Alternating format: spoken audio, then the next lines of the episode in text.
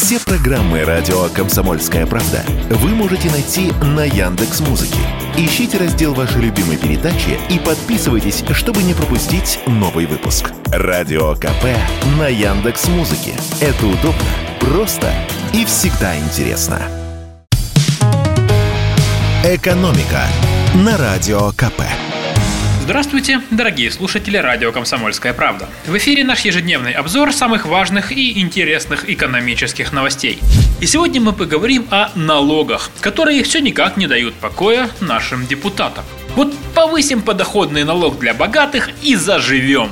В этом уверен первый зампредседателя Комитета Госдумы по экономической политике Николай Арефьев. Он предлагает увеличить НДФЛ на сверхдоходы до 30% и верит, что в этом случае бюджет получит 2,5 триллиона рублей, которые не придется теперь просить у олигархов. Напомню, существует два основных подхода к налогообложению. Пропорциональная шкала – это когда ставка для всех одна, и прогрессивная шкала, когда процент меняется в зависимости от заработка. Сторонники этих подходов ломают копья давно. Побеждают пока первые. В России действует, э, скажем так, почти пропорциональная система налогообложения. Напомню, сейчас подоходный налог составляет 13%, от заработков свыше 5 миллионов рублей в год надо платить НДФЛ в 15%. Кстати, э, размер доходов, с которых предлагается платить 30%, депутат не уточнил. Интересно, о какой сумме может идти речь?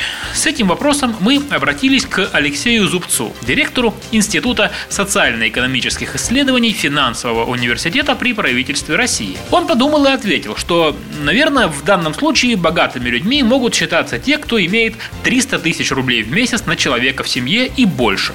То есть на семью из трех человек месячный доход – миллион. Но тут возникает сразу несколько вопросов. С одной стороны, сколько у нас людей, которые имеют месячный доход в миллион и больше? В России таких семей э, мало. Это ну, десятки тысяч на всю страну.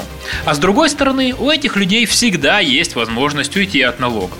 Можно получать налоговые вычеты, инвестировать эти деньги, использовать их как страховые платежи, оформиться самозанятым, открыть ООО с льготным режимом налогообложения и так далее. Поэтому наш эксперт уверен, никаких 2,5 триллионов, конечно же, не будет. А будет массовый уход от налогов. Тут будет уместно вспомнить, что в 90-х у нас уже была прогрессивная шкала налогообложения. И когда отменили эту самую прогрессивную шкалу и ввели прямую в 13%, то сбор налогов увеличился, а не упал.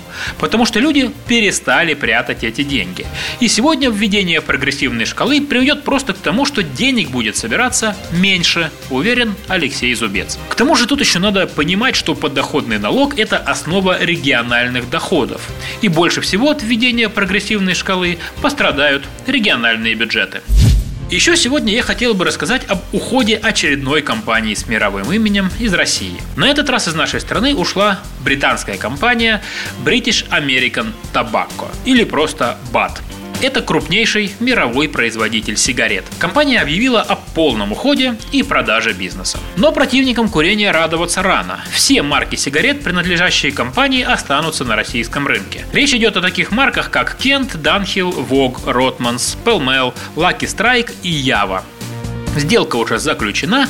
Покупателем стал консорциум российских инвесторов и местного менеджмента компании БАТ Россия. Как нам сообщили в пресс-службе этой организации, новая структура изменит название и будет называться группой компаний ITMS, то есть International Tobacco Marketing Services Group. И еще раз добавили, что все торговые марки, используемые сейчас, останутся в собственности российского бизнеса. Также компания БАТ оставляет в России свое оборудование и технологии. Остается и штат сотрудников, работавших на БАТ. А за год после введения санкций отлажены все пути доставки табака и других необходимых компонентов. Заверили нас в компании.